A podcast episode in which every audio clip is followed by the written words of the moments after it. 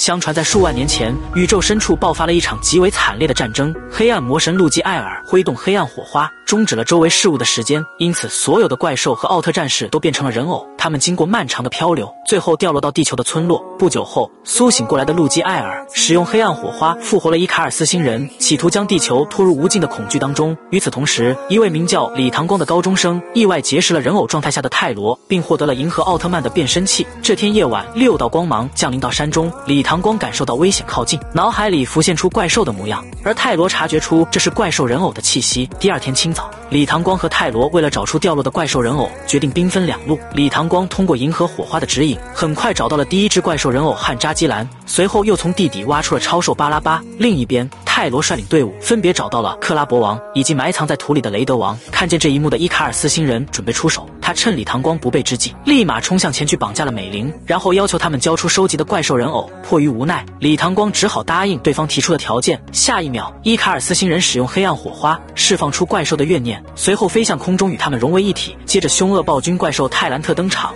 泰罗深知这头怪兽的可怕，他让李唐光不要掉以轻心。李唐光轻蔑一笑，决定使用迪迦来对付怪兽。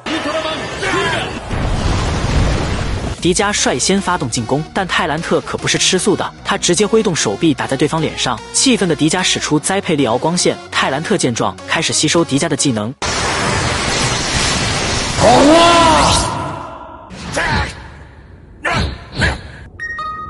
李唐光溃败之际，一条似有驾驶战机击退了泰兰特，然后滑动操控器，变身为钢铁九号扶起迪迦。泰兰特察觉情况不妙，使出铁链捆住钢铁九号的手腕。迪迦见此情景，立马甩出一道光刃斩断铁链。这时钢铁九号配合迪迦将倒钩蓄满能量，命中对方腹部。在一声爆炸中，泰兰特被彻底消灭。战斗结束后，李唐光把伊卡尔斯星人绑在树上，质问他幕后主使者是谁。就在对方准备坦白时，一道光线将伊卡尔斯星人变回人偶。众人疑惑之际，空中突然盘旋出巨大的黑洞，接着诺亚的宿敌黑暗扎基登场。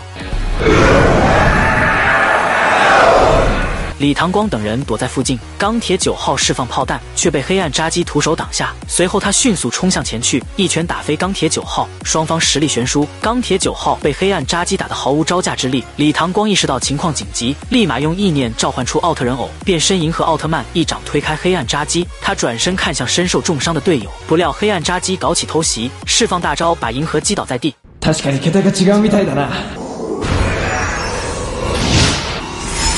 两人来到空中，打得不分上下。只见银河使出火焰球轰向对方，黑暗扎基纵身一跃，跳入乌云当中，然后将银河狠狠踩回地面。这时，两人把战场转移到沙漠，银河不断释放光线追击着黑暗扎基。黑暗扎基试图进行反击，银河当即使用必杀技能和敌方对拼光线。两人在这片区域焦灼数分钟后，天空传来一阵巨响，接着两道光芒落下，迷雾逐渐散去，黑暗扎基的身体开始破碎。